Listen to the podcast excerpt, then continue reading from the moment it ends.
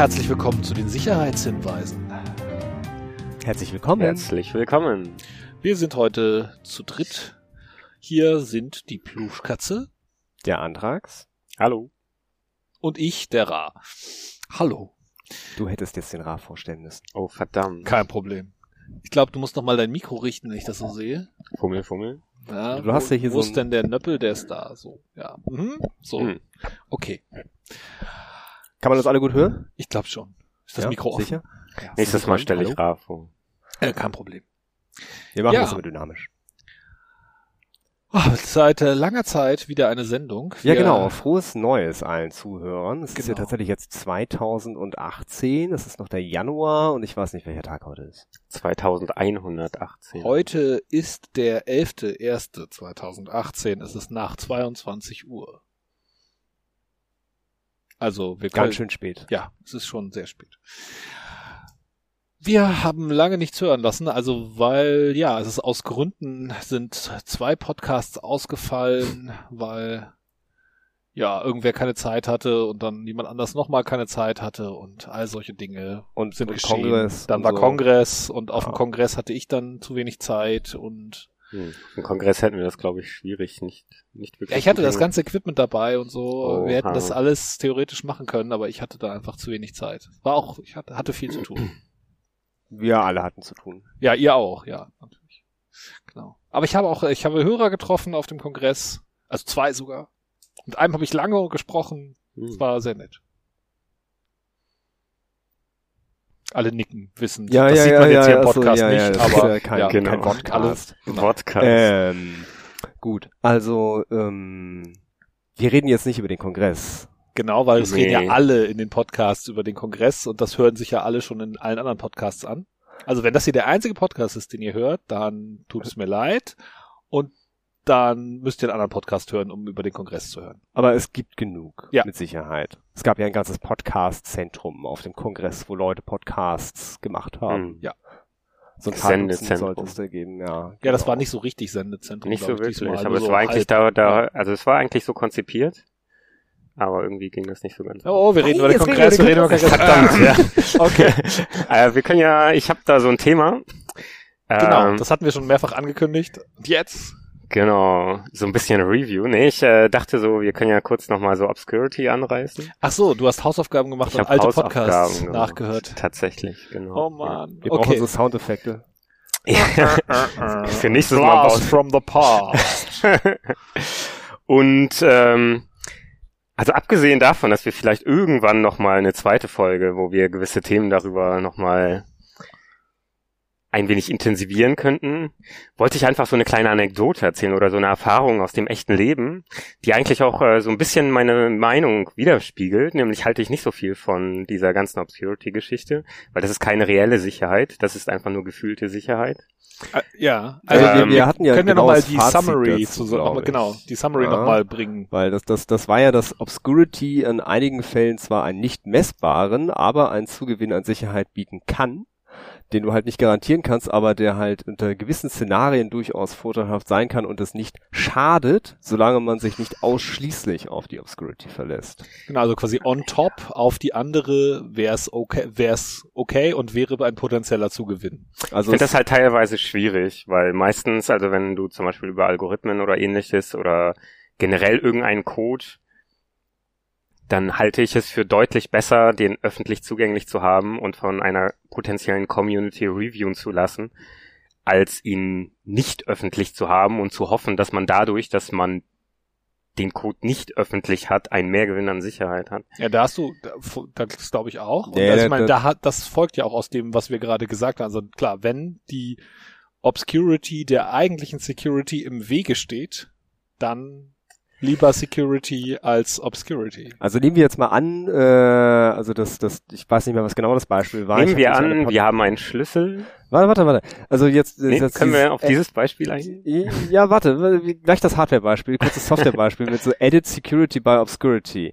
Äh, ich nehme einen TrueCrypt-Container, von dem ich halt weiß, wie sicher er in etwa ist, ne? so halbwegs sicher jetzt so mit VeraCrypt oder so, kann man, kann man da glaube ich drüber reden. Und also Audit nicht, und so, ja. Nicht, nicht, nicht jeder kriegt den kleinen und äh, packt da halt meine Daten rein.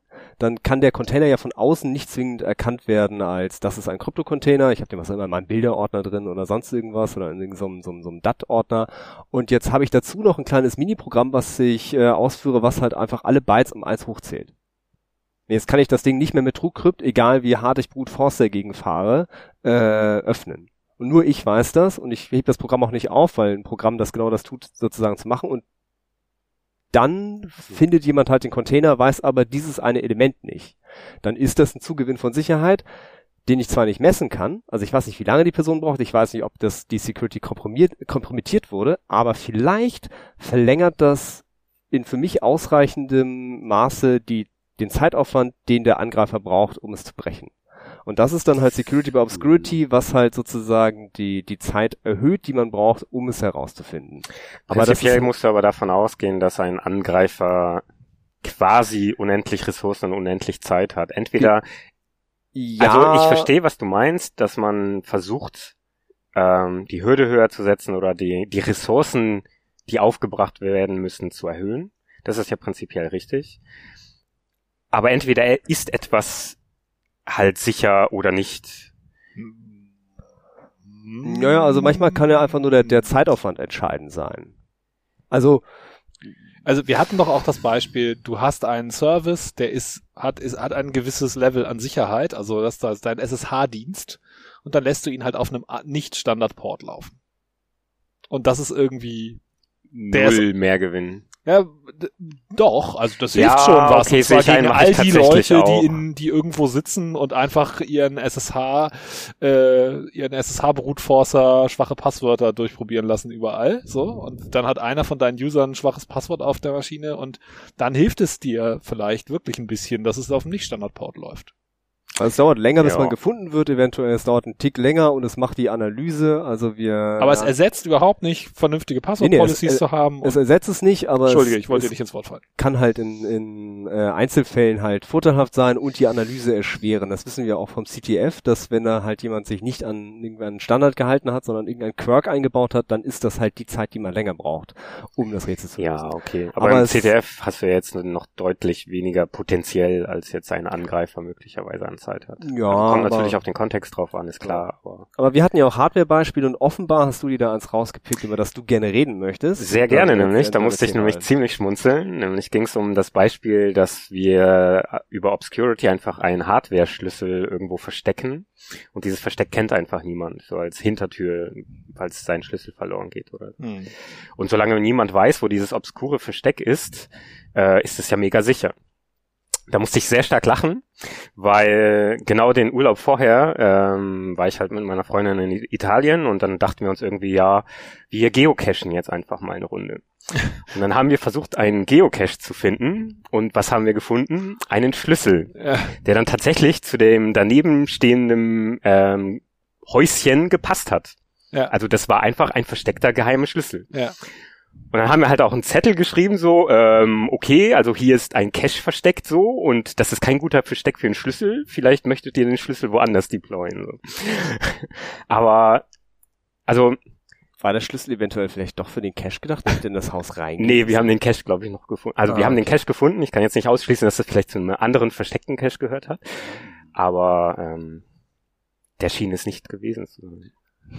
Und da musste ich halt sehr stark schmunzeln, als ich dann diesen, diesen Podcast oder äh, dieses Beispiel aus dem Podcast äh, gehört habe. Ähm, weil das ja offensichtlich nicht funktioniert. Naja, es, es schwächt, also zugegebenermaßen schwächt es ja auch die eigentliche Security, also weil die eigentliche Security liegt ja darin, dass dieser Schlüssel irgendwie schwer nachzumachen ist und du nicht weißt, wie der Schlüssel genau äh, geformt ist. Ne? Und du schwächst ja im Prinzip dadurch auf eine gewisse Weise dadurch, dass du das öffentlich hinlegst, das Geheimnis, auch wenn keiner weiß, wo es liegt. Ne? Also, inter also ein interessante wäre, glaube ich, das Hardware oder was äh, passender wäre, wäre das Beispiel, was du, glaube ich, auch gebracht hast, Pluschkatze, in dem Podcast, dass man ein Auto hat, was noch so eine Art Zündunterbrecher hat. Ach zusätzlich so, ja, genau, zum ja. Schlüssel. Also ne, du hast einen Schlüssel und musst zusätzlich noch irgendwo einen Schalter und einen Knopf drücken, damit du das Auto anlassen kannst. Ne? Und da bringt es quasi dem niemandem was, wenn er den Knopf zufällig findet, weil er braucht immer noch den Schlüssel, den er sonst auch gebraucht hätte. Aber klar, also wenn du den Schlüssel selber irgendwo hinlegst, dann, ja. ne, klar. Dann, das ist halt passiert. Ja, das stimmt. Und das haben wir so gebracht, das Beispiel. Ja. Und ich musste wirklich, wirklich sehr stark schmunzeln. Ja. Ich, ich bin auch nicht mehr sicher, was ich genau gesagt habe. Ich würde jetzt noch nicht irgendwie äh, irgendwo schwören, dass ich irgendwas so gesagt habe oder nicht so gesagt habe. Ich muss selber nochmal Kontrolle hören. Aber wir haben ja jetzt alles klargestellt, hoffentlich. Ja, ich denke. Also. Ich denke ähm, ist eigentlich gar nicht das Hauptthema unserer Sendung jetzt. Ja, genau. was, was ist denn eigentlich das Hauptthema? Wir haben ja, also, wir, wir hatten ja auch mal, also du hast ja jetzt nachgehört, äh, äh, so über das, das Feature The Daily Antrags ge, äh, geredet, so mit, mit The Bi-Weekly Antrags. Mit, mit so, mit so tatsächlich äh, aktuellen Security-Themen. Und äh, da man ja nicht lange warten muss, bis sowas von alleine passiert, ist das ja auch gerade vor ein paar Tagen jetzt aktuell geworden. Ähm, diese diese tollen Lücken, über die sogar die, ich glaube, die Süddeutsche Zeitung inzwischen schreibt. Also ja. es ist im, im, äh, im, im echten Muggel-Mainstream angekommen. Mhm. ähm, also die Rede, du redest jetzt von Meltdown und Spectre. Ge genau, das, das kleine Gespenst und ich weiß nicht, wie das andere Logo aussieht. So ein geschmolzenes etwas. Ge geschmolzenes etwas, genau. Und ähm, seit ähm, Vielleicht können wir irgendwie sinnvoll unseren Hörern äh, vermitteln, was es, was es dabei geht und äh, so dass sie halt nicht, äh, also dass sie ein bisschen mehr wissen als dem, was man aus der Süddeutschen rausholt, da rausgehen können, mhm. äh, ohne jetzt dem die ganze Folge zu widmen. Ja, wir können ja immer so ein bisschen auf die Zeit nebenbei äh, schauen und dann versuchen wir das in einen sinnvollen Rahmen vielleicht zu verpacken. Ja. Aber ich glaube, wir können ja mal einfach ganz kurz anreißen, worum es überhaupt geht. Also, ähm, also erstmal interessant ist ja, wir haben, also wir haben zwei neue Sicherheitslücken, die ganz äh, populär sind. Und es das heißt so, alles ist betroffen. Und die, warum ist alles betroffen? Weil es dieses Mal quasi kein Fehler in einer bestimmten Software ist, sondern ein Fehler in der Hardware ist. Und zwar in den, in den Hauptprozessoren so quasi jedes Computers, der auf diesem Planeten existiert. Ja, das macht außer Computer, die vor 1900 irgendwas gebaut wurden. Ja, und und gegen und bestimmte Varianten. Manche esoterische, manche also mit mit mit Einschränkung, aber in irgendeiner Weise sind quasi fast alle CPU, also fast alle Prozessor, äh, Prozessoren betroffen, die hier irgendwie rumlaufen. Also so jedes Mobiltelefon, das aktuell unterwegs ist, ist von Spectre betroffen jeder Desktop-Computer, den irgendwer hat, der nicht uralt ist, jeder Server, der irgendwo in einem Rechenzentrum rumsteht. So. Genau, also praktisch haben wir den jeder Leuten jetzt Laptop. gesagt, dass äh, Sonnenlicht Krebs verursacht. Das wissen wir auch alle, aber wir müssen halt irgendwann mal nach draußen gehen. Und genauso müssen halt Nutzer irgendwann ihre Computer weiter benutzen, weil genau. das, äh, keine Computer sind auch keine Option. Ja. Ähm, ja aber zum Glück aber haben wir ja potenzielle Software-Patches, die das Ganze so ein bisschen einschränken. Genau, genau. Also wir haben Software-Patches, die das so ein bisschen einschränken, aber nicht so ganz. Und äh, vielleicht können wir irgendwie grob umreißen, dass jemand so ein, also dass, dass unsere Hörer eine Vorstellung davon kriegen können, wie das eigentlich genau funktioniert. Also was da kaputt gegangen ist. Wir haben ja schon mal so versucht, so andere Sachen anzureißen, auch so wie so eine CPU funktioniert, wie so ein Assembler funktioniert. Ähm, wenn ihr die Folge noch nicht gehört habt, dann müsstet ihr die nochmal nachhören. Das ist, glaube ich, die mit der ganz schlechten Tonqualität. Uh. Ähm, ja, ja es, es, tut uns immer noch leid, aber wir haben ja jetzt tolle Mikros. Und ähm, ja, Antrax, du hast doch sicherlich einen dieser Patches auch eingespielt, oder? Ja, ich musste das jetzt natürlich ein bisschen näher monitoren und Dinge tun. Ähm, also für die Hörer für muss man Arch, wissen, Antrax äh, maintained äh, Arch Linux, die Linux-Distribution Arch und daher also nicht nur nicht ich, alleine, gibt, aber er ist einer, ein paar, mehrere ein, Menschen, einer von denen ist Antrax und deswegen hatte er damit dann ganz viel Freude in letzter Zeit. Ja, schon. Ja, schon. Und ähm, nochmal, um kurz bei dir, äh, also äh, eigentlich ist es ja entweder eine Lücke, oder drei Varianten, nicht zwei, auch ah, wenn eigentlich nur okay. von zwei gesprochen wird. Ja. Die sind zwar ein bisschen unterschiedlich in ihrer Natur, okay. aber im Grunde basiert das Ganze auf diese Speculative Execution, was eigentlich, sag ich mal, das Haupt oder das eigentliche Problem ist, die Kategorie oder die Klassifizierung von dem Problem. Und davon haben wir drei verschiedene Subvarianten. Eine, die Meltdown ist und zwei verschiedene Subvarianten, die Spectre sind. Okay, Also so, die Angriffe heißen Meltdown und Spectre.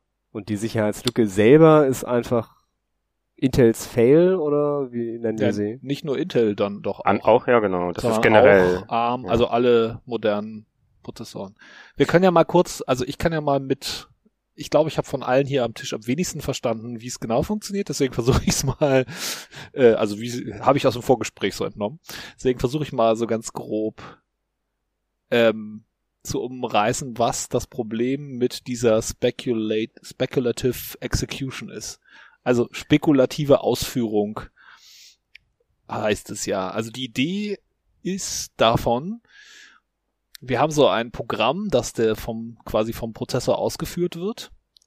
Und wenn der CPU quasi gerade freie Ressourcen hat, dann führt der schon mal, guckt er quasi schon mal, was er denn im nächsten Schritt ausführen müsste für äh, quasi Programmcode und führt den schon mal im Vorwege aus, damit dann, wenn quasi genau diese Ressourcen gebraucht werden, die dann auch besonders schnell zur Verfügung gestellt werden können. Also der quasi, er berechnet schon mal so ein bisschen vor.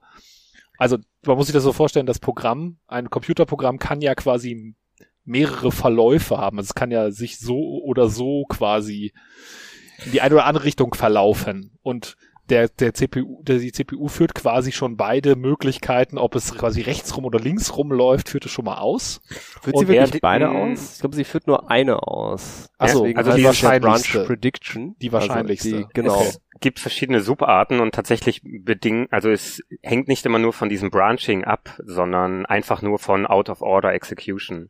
Das heißt, selbst wenn du einfach, also du hast linearen, sequenziellen Programmfluss eigentlich. Tu das, dann tu A, Instruktion. tu B, tu Genau. C. Okay? Eigentlich erwartet man, dass diese Instruktionen hintereinander ausgeführt werden. Und jetzt völlig unabhängig davon, ob du einen Branch hast, also eine bedingte Abzweigung, ähm, kann Out-of-Order-Execution passieren. Also rechnet er schon mal, was Tour C Ja, machen Beispiel, müsste, bevor er mit Tour A fertig ist. Genau, wenn du jetzt zum Beispiel verschiedene Zugriffe auf Memory hast, dann werden die auch Out-of-Order schon ausgeführt. Okay. Ähm, Und dadurch wird, das ist so quasi ein Performance-Feature, dadurch wird der CPU ein bisschen schneller. Genau, also der Hintergrund ist, das ist ja eigentlich auch nicht blöd, sondern eigentlich äh, schon ein, eine sinnvolle Überlegung, nämlich versucht man die verschiedenen Teile oder die CPU generell maximal zu saturieren. Deswegen versuchst du einfach möglichst viele Dinge parallel zu machen, die jetzt, äh, wo du die Möglichkeit hat, die, hast, diese parallel auszuführen. Und ähm, damit saturierst du halt die CPU und äh, in dem Fall, dass du halt richtig lagst, zum Beispiel bei irgendeinen irgendwelchen Predictions oder ähm, generell, wenn du das halt einfach out of order ausführen kannst, dann hast du ja eh schon Gewinn. Ähm, bei verschiedenen Abzweigungen, also beim Branching, musst du natürlich dann, sag ich mal, ein bisschen auf der glücklichen Seite sein und ähm, quasi, dass dein Branch auch wirklich benutzt wird, äh, sonst hast du natürlich keinen Mehrgewinn dadurch. Ja klar, also der kann, der CPU kann sich dabei, wenn er rät, was wohl als nächstes ausgeführt wird, kann er sich auch vertun. Genau, klar, richtig. Aber das Entscheidende dabei ist, Wahrscheinlichkeit liegt er halt richtig und dann hast du einen Gewinn. Meistens, ja genau, meistens sogar gar nicht mal so schlecht. Ähm, und im schlimmsten Fall wird das einfach discarded und ähm, Ich sagte, habe ich umsonst berechnet, weg damit. ja genau, aber ein, also du verlierst faktisch auch keine Performance dadurch äh, weil effektiv. das eh sonst ungenutzte CPU-Ressource gewesen Exakt. wäre. Es, Okay. wenn du es sequenziell einfach ausgeführt hättest, dann hättest Okay. du da nicht mehr Zeit verbracht. So, das können wir das mit so einem Problem- analogen Beispiel nochmal äh, versuchen zu modellieren, so dass man da irgendwie das so nachvollziehen kann? Also ähm, Naja, also meine, meine Instruktion von meinem Programm sagt, mach erstmal A, dann mach B, dann mach C. Also mach die Tür, äh, was weiß ich, geh zur Tür, steck den Schlüssel ins Schloss, dreh den Schlüssel um, öffne die Tür. Und jetzt der CPU kann jetzt quasi einfach sagen, naja, ich ich, ich berechne quasi schon mal alles, was notwendig ist für äh, mach die Tür auf, bevor ich überhaupt äh, steck den Schlüssel ins Schloss äh, gemacht habe. genau, also er drückt schon mal die Klinke runter, bevor er den Schlüssel gedreht hat, weil das Also- Schlüsseldrehen länger dauert zum Also sagen wir, er Beispiel bereitet so. sich mental schon mal drauf vor und So, ja. Ja, also er, er führt es ja zum Teil tatsächlich aus. Ja, ja, also Mhm. klar. Und ähm, Nur das in dem Beispiel funktioniert das natürlich nicht so gut, weil das ja so ne eine kausale Folge ist. Naja, aber- also über- überleg mal, ja. du drückst die Türklinke runter, weil du davon ausgehst, dass du gleich das Schloss öffnest. Ah, ja, okay. Und dann, wenn du das Schloss dann doch nicht öffnest, dann lässt du die Türklinke einfach wieder los Ja. und dann ist nichts passiert. Aber wenn du sie schon mal runtergedrückt hast, dann sparst du dir diesen einen Schritt und kommst vielleicht schneller durch die Tür durch. genau. Also nur so, das ist also diese, diese Branch Prediction. Ich glaube, der Und einige Prozessoren zählen da sogar einfach. Wenn sie also mehrmals durch die Tür gegangen sind, dann denken sie, okay, immer wenn ich zu dieser Tür gehe, dann muss ich sie halt aufmachen, also drücke ich schon mal die Türklinke runter, weil gleich kommt der Schlüssel.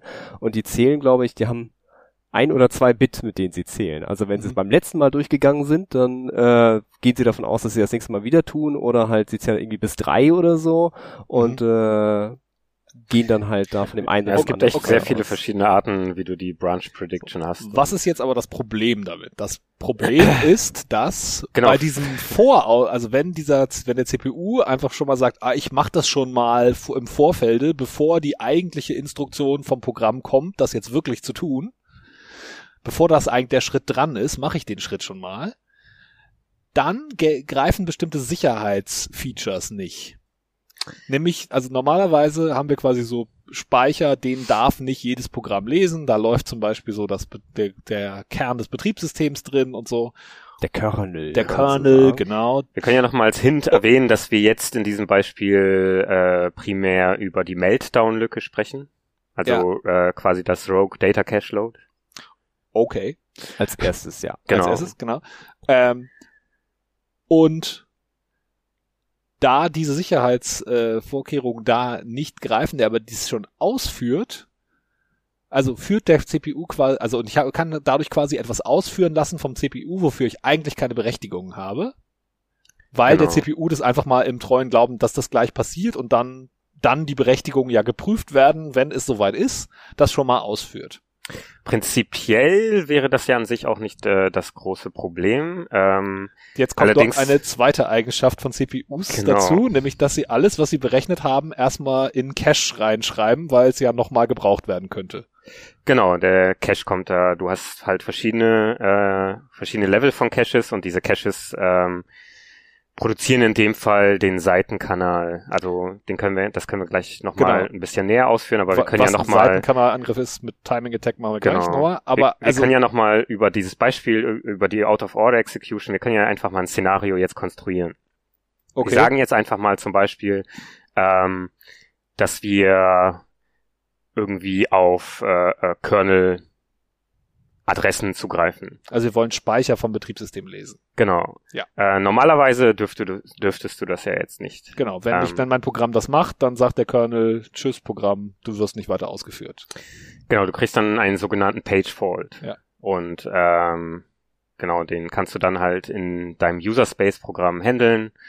Ähm, aber du kriegst keinen Zugriff auf, äh, auf äh, den Bereich, den du natürlich äh, lesen wolltest oder Genau. Wenn auf ich den dann- du zugegriffen Wenn hast. mein Programm sagt, hey, ich will mal diesen Stück Speicher vom Kernel lesen, dann sagt der Kernel, nee, du Programm darfst du nicht und kriegst einen Fehler zurück und fertig. Äh, genau. Ähm, Aber in allerdings- Wahrheit hat, wurde der Speicher schon gelesen vom CPU, weil er das nämlich schon in einem vorauseilenden Gehorsam schon mal gemacht hat. Exakt. Und äh, du kannst dann, oder in diesem Out-of-Order-Execution werden dann auch möglicherweise noch andere Instruktionen ausgeführt, die zum Beispiel auch irgendwas äh, mit diesen Daten anstellen können. Ähm, Also ich kann zum Beispiel sowas machen wie, wenn an der Stelle im im äh, Kernel-Speicher äh, der Wert 1 drin steht, dann schreib mal an eine ganz andere Stelle bitte bitte Ja rein. So. Könntest du, aber das wird dir nicht helfen, weil du dann später darauf keinen Zugriff mehr hättest. Ähm, zu dem Zeitpunkt dann, also du hast halt entweder discardest du etwas Mhm. ähm, oder du committest etwas. Committen kannst du halt nur tatsächlich sequenziell und nicht out of order. Und wenn du etwas committest, dann ist es quasi sichtbar in der gesamten Architektur. Also Ja. du du committest quasi den Zustand, Ja. den es jetzt tatsächlich wirklich gibt. Ähm, und solange du halt zum Beispiel auch auf äh, Dinge zugegriffen hast, auf die du nicht hättest zugreifen sollen, kannst du auch theoretisch in deiner, im Seitenuniversum nennen wir das jetzt einmal auch beliebig irgendwo dann ein Resultat hinschreiben, klar. Aber sobald dieser Pagefault geworfen wird, Ja. ähm, äh, wird er in der reellen Umgebung discarded. Ja. Das heißt, so Aber ich dachte- einfach könntest du nicht darauf zugreifen. Ich dachte, der, der Witz wäre quasi jetzt, dass aber quasi der Effekt trotzdem, also das Ergebnis quasi trotzdem im Cache landet. Genau. Und dann mache ich quasi das gleiche nochmal und guck einfach, wie schnell ich das Exakt. Ergebnis kriege. Und wenn es schnell kommt, weiß ich, es kam aus dem Cache und dann Genau. weiß ich, das Ergebnis meiner, meiner meines stand da eins drin oder nicht war. Ja, da stand eins drin. Und wenn Genau. es halt nicht in den Cache geschrieben wurde, also sprich mal mein Ergebnis beim zweiten Mal, wenn ich das zweite Mal den Fehler erzeuge und ihn dann langsam kriege, genau, dann brauchst, weiß ich die Antwort, nein, da stand keine Eins drin und da das ja binär ist, stand da also eine Null drin. ja, genau. So können wir das verständlich, glaube ich, stehen lassen.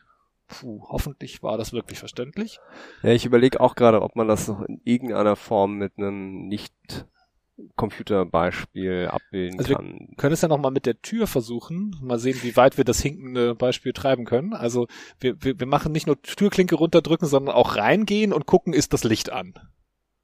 Also wir, wir schließen die Tür auf, drücken die Türklinke, machen die Tür auf, gucken, ist das Licht an.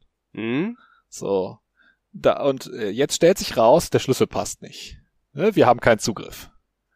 So, aber äh, jetzt so, und jetzt ist das, ähm, der CPU hat aber quasi jetzt in diesem äh, in diesem Alles ist Out möglich, of Band parallel- Execution hat, Universum. hat schon mal genau in einem anderen Paralleluniversum hat der CPU halt gedacht, weil der Schlüssel wird schon passen. Wir haben die Tür mal aufgemacht, ich habe schon mal geguckt, ob das Licht an ist und das habe ich schon mal in den Cache geschrieben, ob das Licht an ist oder nicht.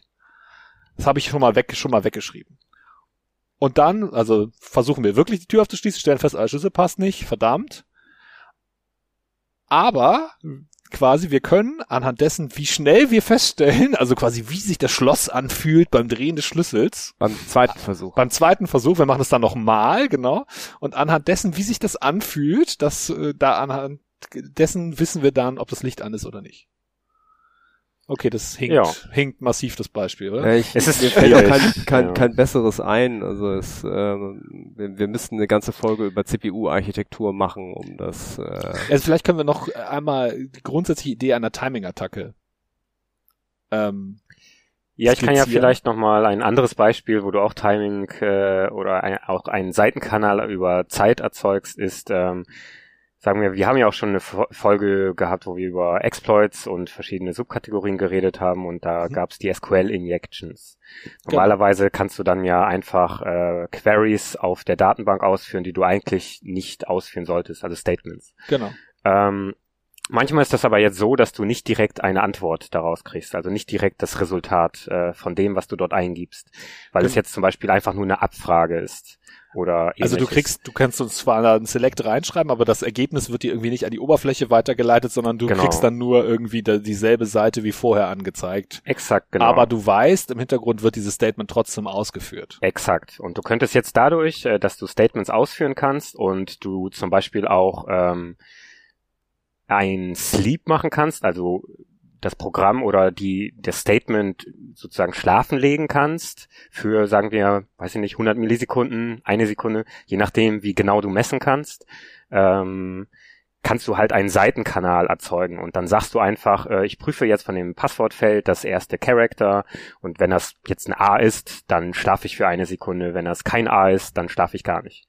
Und Ja. dann iterierst du einfach alle möglichen Charakter durch ähm, und alle Positionen charakterweise. Und jedes Mal, wenn du halt irgendwie messen kannst, dass jetzt gerade es länger gedauert hat als sonst, dann hast du, äh, dann hast du äh, richtig geprüft. Also ich schreibe quasi so ein SQL, also hat zwei Teile, nämlich mein Geheimnis, erster Buchstabe von meinem Geheimnis, was ich lesen will, ist A. Oder jetzt kommt eine berechnungsintensive SQL-Anweisung, von der ich weiß, dass sie lange dauert. Ja, du Dann- möchtest ja effektiv genau andersrum machen. Ah, du möchtest, genau wenn es matcht, dann soll es länger dauern, weil in, in den meisten Fällen matcht es ja nicht. Ja, ja. Deswegen stimmt. möchtest du da eigentlich gar nicht warten. Okay, wie mache ich's dann? Dann schreibe ich, äh, Na, du Wenn schläfst halt, wenn es matcht und ansonsten gar nicht. also es ist, mhm, okay. Ich frage mich nur gerade, wie ich das als, wie ich das als SQL einfach formulieren würde. Ansonsten erzeugst du halt irgendwie eine andere, weiß ich nicht. Also okay, dann kommt vielleicht auch Caching in Frage, aber du kannst oft irgendwie Dinge tun, um Seitenkanäle zu erzeugen. Du könntest eine komplexe Abfrage machen, die du jedes Mal anders machst, damit die Okay, aber auch wenn es unpraktisch ist, anschaulich wäre es ja trotzdem. Also ich kann halt sagen, es ist A und also wenn, ne, wenn, wenn das der erste Ding A ist, dann ist das Oder damit schon erfüllt, sprich, der führt den zweiten Teil der Anweisung gar nicht aus.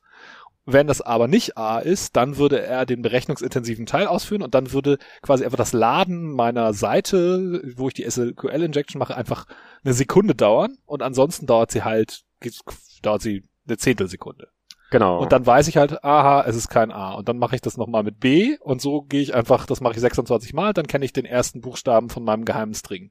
Im schlimmsten Fall. Und das kann Optimal ich jetzt, geht das schneller. Ja, ja, das kann man aber du optimieren, kannst aber, jetzt zum Beispiel auch bitweise durchgehen, dann hast du maximal pro Charakter acht Abfragen. aber also, aber fürs, ja, ja. Genau, wir gehen jetzt, glaube ich, hier schon wieder viel zu detailliert drauf ein. Okay. Ähm, aber genau, ja. Und das ist, wäre, das, Das ist ist eine, eine- Timing-Attacke und obwohl wir Genau. quasi keine direkten Informationen rausbekommen, haben wir quasi einen Seitenkanal über die Genau. Laufzeit eines Statements, das wir Exakt. Und dann haben wir können. quasi I.O., also Input, Output. Also das Output haben wir uns dadurch erzeugt, dass wir einen Seitenkanal geöffnet haben, der eigentlich gar nicht da ist. Ja. Oder da sein sollte. Ist er ja offensichtlich. Ja, genau. Die Laufzeit liegt quasi genau bei jedem Durchlauf, liegt sie ein Bit an Informationen an uns raus, nämlich quasi das läuft lang oder nicht lang und das können wir eben Genau. übersetzen dann in ja, ein Bit Information aus der aus der Datenbank. Genau. Ja. Und genauso funktioniert das im Prinzip bei Meltdown und Spectre auch. Im Prinzip funktioniert das genauso. Also genau. wir, genau. Und zwar dadurch, dass der CPU, dadurch, dass er quasi im vorauseilenden Gehorsam irgendwelche da, irgendwelche Berechnungen schon mal ausführt und die wegcached, die Ergebnisse, können wir dann später quasi, indem wir nochmal eine ähnliche Abfrage machen, gucken, ob das im Cache liegt. Und das, Genau. wenn es im Cache liegt, haben wir quasi einen ein Bit, eine äh, ein Bit geleakt. Wollen, wollen wir noch mal ganz kurz erklären, was ein Cache ist? Ich glaube, das kann man schnell erklären, oder? Also, äh, Ja. es, äh, Ihr versteht? es gibt ja beim CPU gibt es ja äh, das, das, was angeschlossen ist, was viele Leute immer gerne upgraden, das ist das RAM. Also den Arbeitsspeicher, um äh, den, bei der deutschen Bezeichnung zu bleiben, äh, wo jetzt so gerade aktuell so 8 bis 16 Gigabyte, glaube ich, sind für, für normale Notebooks. Also jedenfalls meins hat nicht mehr. Ähm, und äh, darauf greift die CPU halt zu, wenn sie halt in den Arbeitsspeicher sozusagen Dinge schreibt oder wenn sie daraus was liest. Nun ist es aber so, dass der Arbeitsspeicher tatsächlich physikalisch äh, weit genug entfernt ist von der CPU, dass das länger als einen Taktzyklus braucht, um da sozusagen ein Bit oder ein mehr so, äh, auszulesen aus dem RAM. Äh, ich glaube, es dauert sogar mehrere hundert bei äh, einigen RAM-Chips. Ich weiß jetzt keine aktuellen Zahlen im Kopf. Ich es erinnere mich jetzt nur an äh, von vor zehn Jahren Universität. Äh, also es dauert halt sehr, sehr, sehr viel länger, etwas in den RAM zu schreiben und aus dem RAM zu lesen, als zum Beispiel etwas aus einem Register zu lesen. Und ähm, da, äh, um das Ganze zu beschleunigen und da man ja oft nicht den ganzen RAM in dem Programm braucht, sondern halt erstmal nur einen Teilbereich oder sowas, halt mehrere Kilobyte oder so, hat man halt die unterschiedlichen Caches in den CPUs eingeführt, die halt praktisch so noch so ein schnellerer RAM sind, die halt jeweils eine Kopie des äh, im eigentlichen RAM enthaltenen Speicherbereichs sind, der da halt reingeladen wird. Und die CPU weiß halt, welcher RAM-Bereich das ist und äh, wenn sie halt sozusagen, wenn ihr gesagt wird, oh, springe bitte auf äh, RAM-Stelle 23 und lest da mal das erste Byte, dann guckt sie halt erstmal so, habe ich das eventuell schon hier vorliegen auf meinem Schreibtisch oder muss ich dafür in den Keller gehen? Wenn ich dafür in den Keller gehen muss, dann hole ich gleich die ganze Kiste raus für den RAM-Bereich von äh, 0 bis 42. Äh, wenn ich es aber hier schon liegen habe, dann habe ich schon die 0 bis 42 hier und kann die 23 sofort rauslesen. Und wenn im nächsten Ab, äh, Abruf dann die 24 kommt, dann habe ich die auch sofort und kann die halt ganz schnell haben. Und ähm, wenn allerdings dann jetzt die 128 kommt, dann merke ich so, oh, okay, der Cache äh, sozusagen passt gerade nicht, den ich hier habe. Dann bringe ich die Kiste wieder runter und hole dabei aber die nächste wieder hoch. Und äh, da- das ist halt praktisch so der der Cache. Das ist halt noch so eine Ebene zwischen den Registern und dem äh, dem echten physikalischen RAM. Genau, da gibt's auch noch mehrere Level-Caches, die dann verschieden immer, also es sind halt quasi immer, es werden immer kleinere Caches, die immer schneller werden, ne? Immer kleiner, immer schneller. Genau, ja, aber die äh, Also ja, im Prinzip weil es ist ja schon ziemlich viel Speicher inzwischen und ähm, da man ja, wenn man so auf Registerebene oder so auf, auf Flip-Flop-Ebene praktisch äh, im Chip ein Bit speichern möchte, man ja durchaus eine gewisse Anzahl an Transistoren braucht, äh, ist man da auch immer noch sehr sparsam. Also das ist eigentlich eine, so architektonisch ist das ja eigentlich nur eine Maßnahme, um quasi die Rechner schneller zu machen, indem man um RAM-Zugriffe zu beschleunigen. Ja, also überhaupt Speicher, also der RAM ist ja letztendlich auch schon eigentlich eine Maßnahme, um den äh, Disk Space, um den Zugriff auf Disk Space quasi schneller zu machen. Ja, ne? gut. Also ein, Disk, Disk kam nach RAM, glaube ich. Okay. Oder? Also, okay. also aber also theoretisch könntest du ja eine, eine, Maschine haben, die rein auf so nicht flüchtigem Speicher operiert. Ähm, also gibt's ja, sowas gibt's ja auch. Ja, so eine mechanische Turing-Maschine. Genau, genau.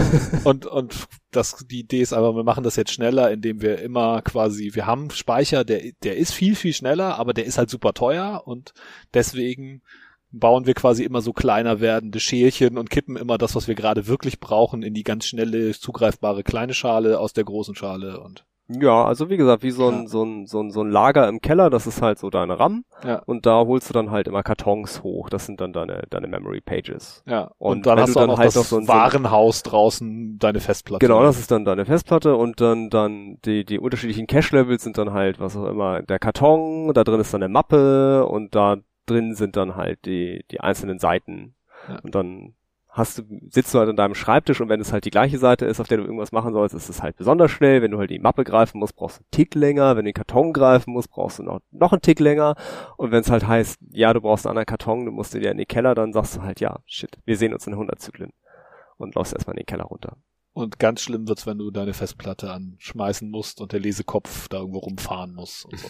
Genau, aber halt dieses in den Keller laufen, das ist das, wo die Timing-Attacke halt greift. Mhm. Also wenn du jetzt sozusagen von außen äh, diese Anfrage reingeben würdest und würdest den armen Menschen äh, am Schreibtisch beobachten und würdest gucken, wie lange er braucht, bis er wieder zu dir zurückkommt, dann würde er halt bei einem Kellerkram äh, halt lange brauchen. Und wenn er es aber den Karton schon auf, deinem auf seinem Schreibtisch hat, dann kommt er halt sofort wieder und sagt dir halt, nö. Ah, ja. Also man könnte sich so vorstellen, ich rufe in so einem Büro an und will wissen, haben die gerade meine Akte, beschäftigen die sich gerade mit meiner Akte? Und dann rufe ich da den Sachbearbeiter an und sag so, äh, können Sie mir mal folgende Informationen geben? Und wenn der halt lange braucht, dann weißt du, er hatte die Akte gerade nicht auf dem Schreibtisch. Ja. Und das ist ein schöne, schöne, ja. Und wenn, wenn er nicht lange braucht, dann weißt du, ah, oh, die haben gerade meine Akte vor sich. Ja. Hm. Ja, ja. Okay. Ich glaube, ich glaube, damit konnten wir das so einigermaßen erklären. Also mhm. ich hoffe, ich hoffe, ihr habt das verstanden, liebe Zuhörer. Falls nicht, ihr wisst ja, wie ihr uns erreicht. Wir Schickt haben so ein Twitter äh, at SHW Podcast. Ja. Das ist, glaube ich, die einzige Möglichkeit, uns so zu erreichen. Ansonsten äh, könnt ihr uns natürlich auch eine Postkarte zum Hamburger Club schicken. Ja, oder kommt im Club vorbei, wenn wir aufnehmen. Auf eine Mate. Ja, so, also das ist jetzt äh, Meltdown kurz und knapp erklärt. Ähm, vielleicht sollte man nochmal sagen, wie viele Informationen man da denn so also rauskriegt, also an Informationsmenge. Äh, ich habe sowas gelesen von ein paar hundert Kilobyte pro Sekunde oder sowas. Genau, wir, für, für einen Zyklus der Attacke, wie viel, wie viel äh, kriegen wir daraus? Ein Register voll? Antrags? Weißt du das?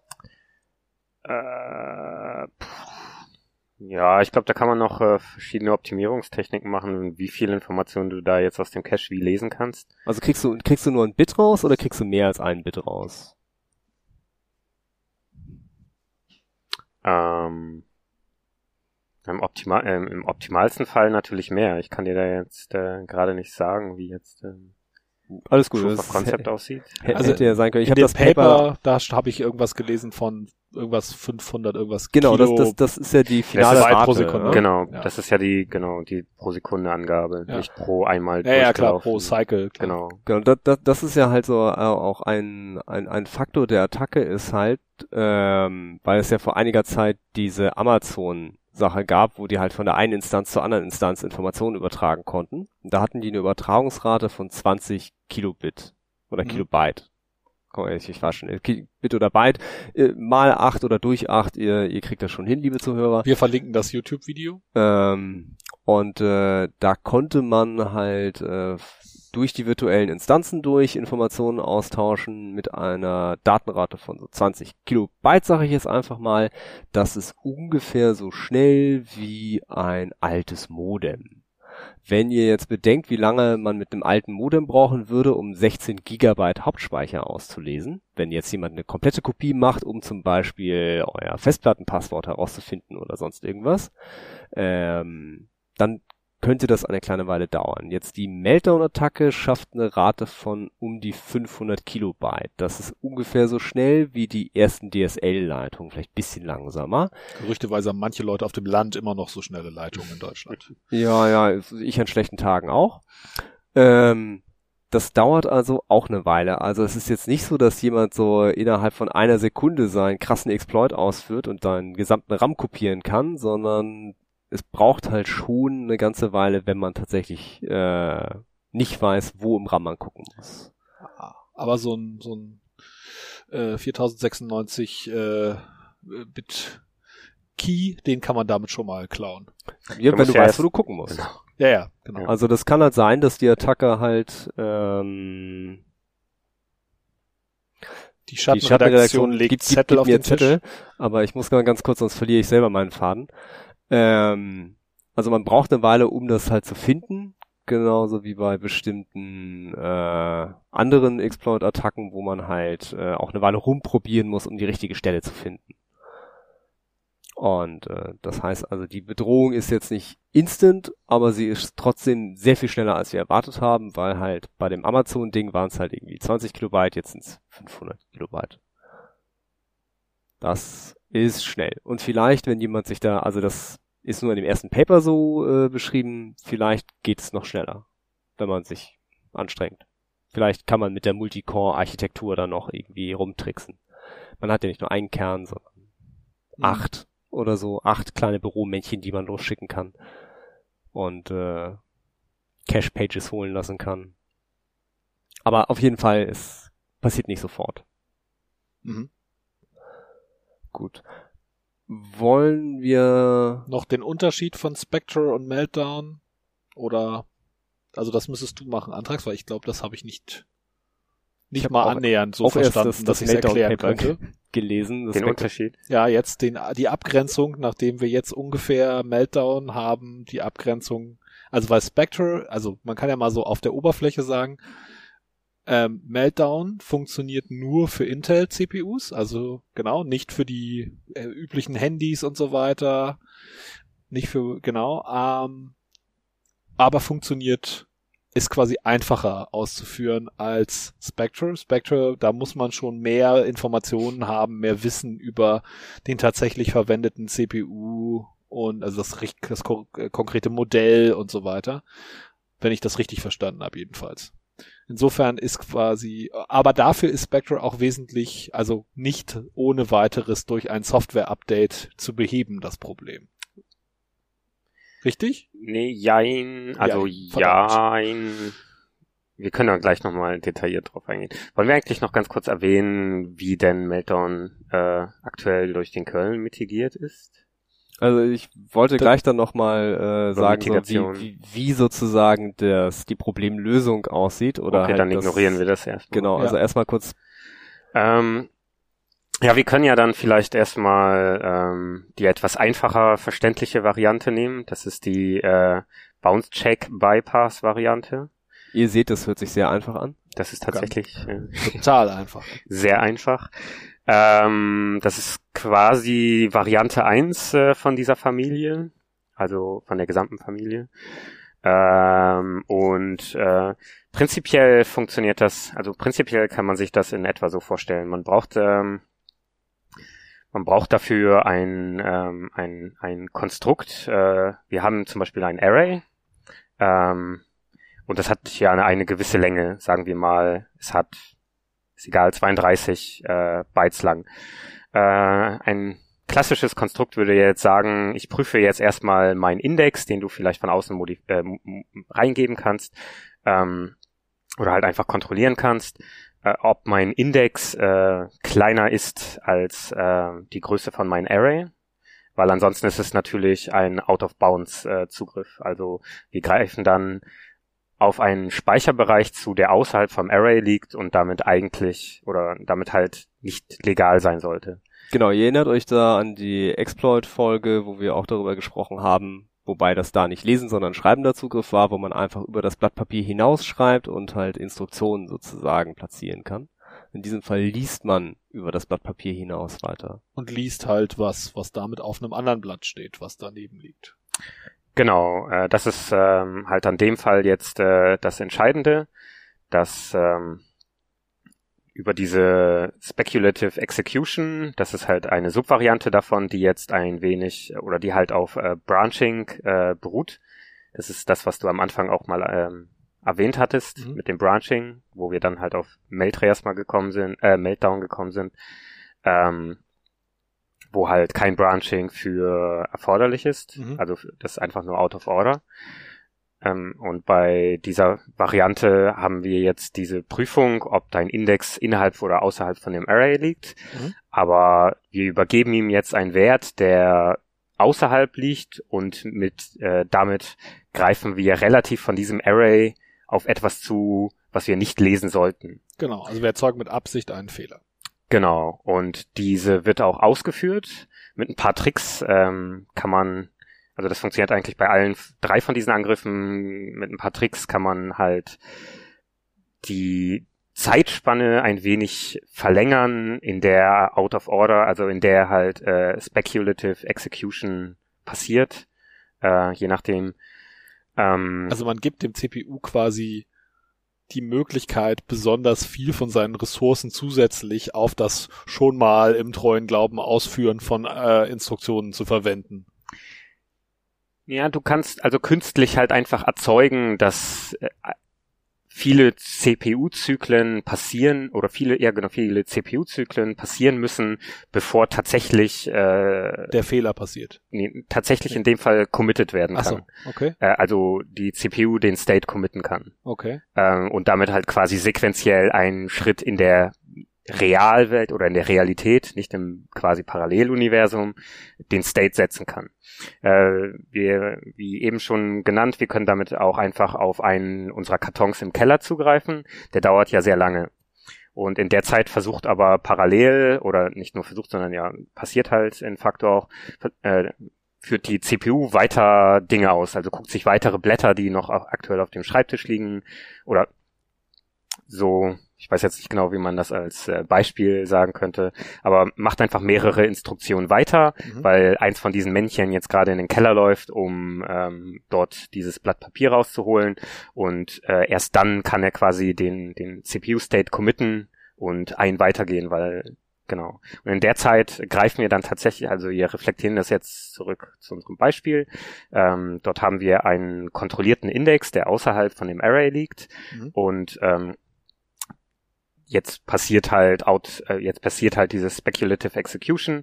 Die äh, CPU denkt, es ist voll die gute Idee, jetzt innerhalb von diesem Branch äh, die Dinge ähm, schon mal zu evaluieren, greift auf unser Array zu äh, mit einem Index, der nicht innerhalb der Größe des Arrays liegt und greift damit auf ähm, nicht vorgesehenen Speicher zu.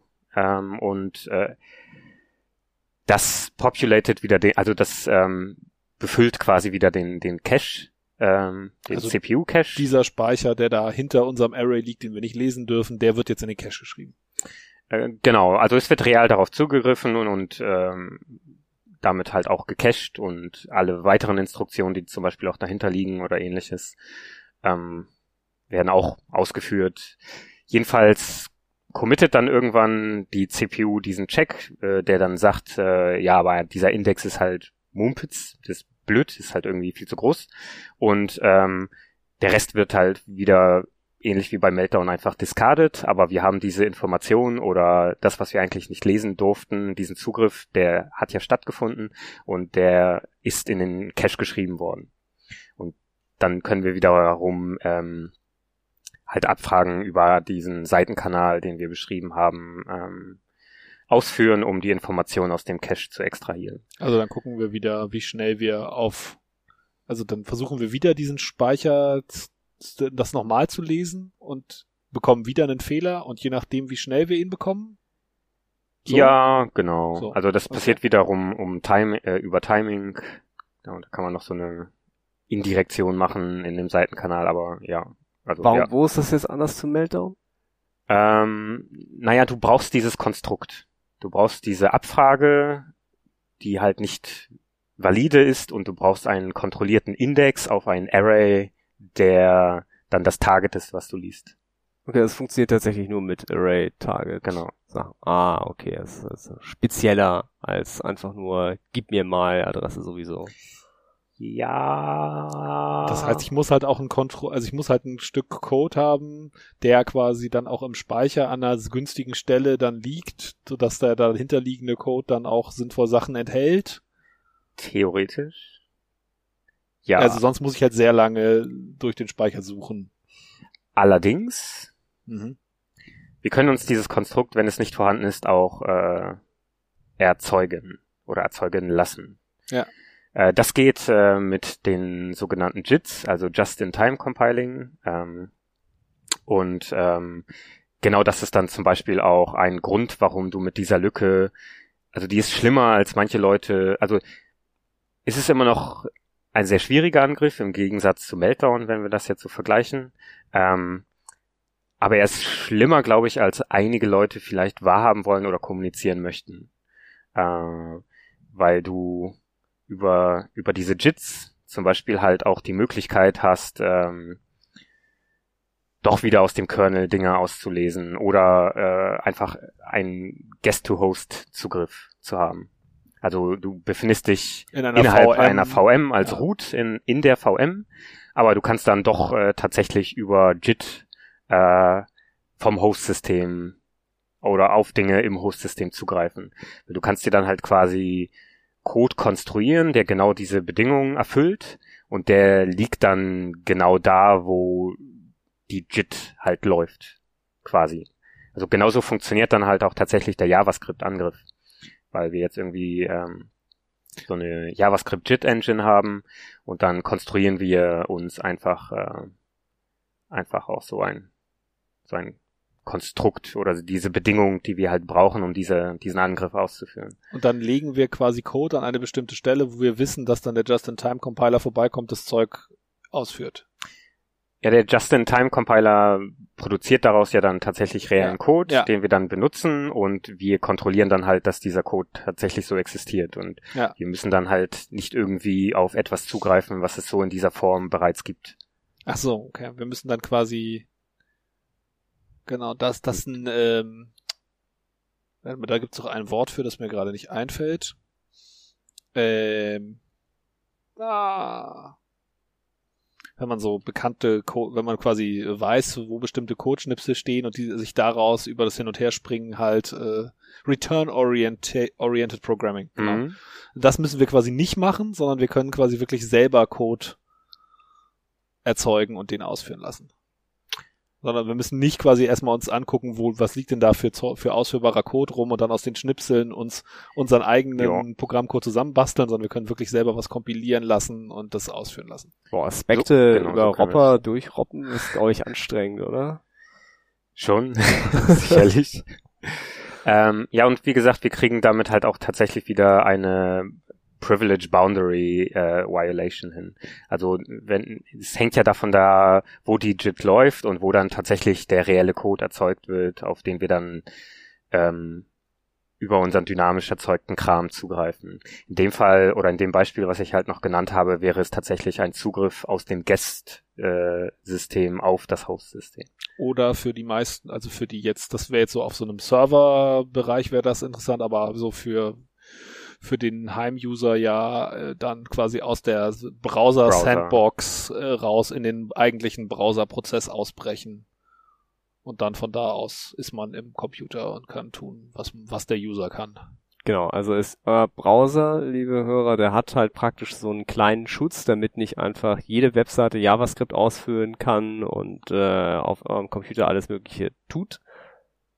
Eigentlich, idealerweise, funktioniert nur selten gut und jetzt besonders schlecht dadurch, dass äh, obwohl äh, es keine Lücke im JavaScript selbst diesmal ist, es ist tatsächlich eine Lücke in der Hardware. die aber, genau, die man mit JavaScript so ausnutzen kann, dass man aus diesem geschützten Bereich ausbricht. Also gleich komplett, ne? also auf physikalischer Ebene praktisch ausbrechen. Ja, aber wir leaken da schon wieder nur Dinge, also wir können da jetzt nicht schreiben. So jetzt erstmal mit. Ja, gut, okay, also, also es ist. Also wir leaken trotzdem weiterhin einfach es ist kein, keine Remote Code Execution Lücke in dem Sinne. Nein. Genau, Ja, aber, aber es Information, gut, wenn ich Schlüssel, wenn ich irgendwelche Schlüssel dann leake, dann, Dann- kann ich mit den Schlüsseln wiederum Ja. in die Kommunikation rein. Und wenn ich in der Mhm. Kommunikation drin bin, dann kann ich unter Umständen dann auch Exakt, ja. andere Genau, böse was- Dinge tun. was willst du halt tun mit Remote Code Execution? Meistens willst du an irgendwelche Daten ran, an die du nicht ran sollst. Ja. ne? Oder Crypto-Mining, aber Ja, ähm, gehen wir gut, jetzt aber wenn ich erster JavaScript aus. ausführen kann, kann ich auch schon Krypto meinen. Das stimmt. Nicht besonders schnell, aber Ja. das, das geht halt auch. Okay, ein also Beispiel zum Beispiel auch noch ohne solche Konstrukte selber zu kreieren, sondern die gibt es teilweise auch schon fertig in den Browsern. Zum Beispiel bei Chrome gibt es ähm, so ein Experimental Feature, was quasi ein Shared Array Buffer ist und das erfüllt halt quasi auch alle Voraussetzungen für den Spectra-Angriff und den kann man aktuell vor Chrome oder Chromium 64 ähm, oder sollte man halt disablen. Ähm, ich glaube, der ist jetzt zwar experimental, aber default enabled, wird ab 64 aber disabled. Das heißt, man möchte vielleicht in seine, seine Chromium Flex gehen und ähm, das mal deaktivieren. Genauso. das funktioniert ja auch über Timing. Also sprich, Genau. Ähm, und also was die Browserhersteller jetzt auch, glaube ich, gemacht haben, ist, dass sie quasi ihre internen quasi Zeit ähm, Mess-Features quasi ungenauer gemacht haben, so dass man quasi nicht mehr ausreichend genau mit den JavaScript APIs die Zeit, das Timing messen kann. Das weiß ich jetzt tatsächlich nicht. Achso, Das- ich dachte, ja, ich das- dachte das, das- hätte ich gehört. Das, das, das klingt irgendwie gruselig. Das klingt sehr gruselig. Also es klingt nicht so, als ob das eine gute Idee ist. okay, Es klingt so, als ob man mehr kaputt macht, als schon kaputt ist dabei. okay. It's like, kill, kill it with fire. Ja, Okay, also, Aber es, also ja, genau, für verschiedene Mitigationsstrategien gibt's halt auch zum Beispiel die, das Feature äh, Strict Site Isolation in Chromium, was halt ähm, genau versucht, Seiten einfach voneinander besser zu isolieren. da hast du auch keine Defense jetzt mehr gegen. Defense. Das ist die Defense. S- Site Isolation? Ja. Für den Spectre-Angriff. Genau. Weil, was passiert? Ähm, die laufen einfach in einem wesentlich, also die, jede Seite läuft halt in viel isolierteren Umgebungen, wo du nicht einfach auf Sachen zugreifen kannst über dieses Array, Out-of-Bounds Array Access zum Beispiel. Okay, also es gibt also doch diesen einen Unterschied bei der Spectre-Lücke, dass ich halt nicht YOLO auf äh, Hardware-RAM-Riegel rumlaufen kann, sondern es gibt ja halt noch so einen, also ich kann in User-Space rum, aber ich kann nicht zwingend in Kernel-Space rum. Weil also wenn ich verhindern kann, dass ich einfach alles auslesen kann, sondern nur Teile auslesen kann, dann ist ja die Attacke ein bisschen anders, oder? Also dann scheint ja noch irgendein ein, ein, Naja. ein Safeguard zu greifen, was halt verhindert, dass ich alles auslese, also dass ich von einem Tab zum nächsten praktisch einfach gerade deine eingegebenen Kreditkartendaten sniffe. Das könntest du ja quasi sonst. Genau, aber das, das kann man noch verhindern, obwohl es sich um den Hardware-Bug handelt. Ja, du kannst damit ein wenig mitigieren. Also es ist schwer zu sagen, ob es jetzt die finale Lösung ist. Ähm, und es gibt ja noch eine wei weitere Variante, die äh, trotzdem weiterhin äh, noch im Rennen ist und die andere Mitigationen braucht und auch noch ein bisschen verwirrender ist. Also das war also aber prinzipiell sagst du, man kann auch Spectral mit Software mitigieren. Äh, teilweise schon. Man kann es zumindest erschweren. Ja, okay, das ist klar. Genau. Aber die, also, aber kann man quasi den, also weil, wenn ich das richtig verstehe, ist ja der, jetzt steigen wir schon in das Thema der Lösung äh, ein, aber Ein wenig, also ja. für oder des der möglichen des Fixes, den man jetzt einspielen Okay, kann. ja, warte, dann lass mich doch mal ganz, Workaround ganz das kurz-. Ja, ganz kurz zusammenfassen. Also es wurden Sicherheitslücken gefunden oder eine große Sicherheitslücke, die halt anders als die anderen vorherigen Sicherheitslücken, die man so kennt, nicht im Betriebssystem äh, äh, vorhanden ist, sondern tatsächlich im Chip selber in der Hardware, in den Transistoren, die sich physikalisch auf eurem Mainboard, in eurem Notebook, in eurem Heimcomputer, in eurer Waschmaschine oder auf eurem Handy befinden. Und ähm, das ist halt, wir können da nicht Transistoren austauschen. Einfach so remote. Weil die sind zu klein. Äh, genau, also das ist halt etwas, was man nicht, also die Lücke selbst kann man nicht durch Software wirklich schließen. Die ist halt in der Hardware eingebaut aber man kann jetzt mit der Software quasi so um die Lücke herumarbeiten, dass sie quasi nicht mehr, dass sie kein Problem mehr ist. Genau, das, das ist genau. ja das, wo, wo jetzt Also jedenfalls beim Meltdown geht das. Genau, wo alle jammern, weil, äh, also, da wir halt die Hardware nicht reparieren können, wir können sie nur austauschen und das könnte eine kleine Weile dauern, bis wir die alle ausgetauscht haben, müssen wir halt softwaremäßig um dieses Problem herum tanzen und dieses Herumgetanze, das kostet uns Zeit. Das kostet uns spürbar Performance auf den Rechnern. Das heißt also, wenn wir anfangen, da herumzutanzen, um zu verhindern, dass äh, Leute wahllos Kisten aus dem Keller rausholen, ähm, kostet uns das Zeit. Und jetzt könnte man vielleicht darüber reden, wie wir versuchen, mhm. ein Hardware-Problem durch Software, also eine Hardware-Sicherheitslücke, die so schwerwiegend ist, die so tief im Herzen des, des Rechners drin sitzt, äh, weniger schlimm zu machen. Das könnten wir vielleicht ähm, am besten bei Meltdown. Also Meltdown ist einfach, finde ich.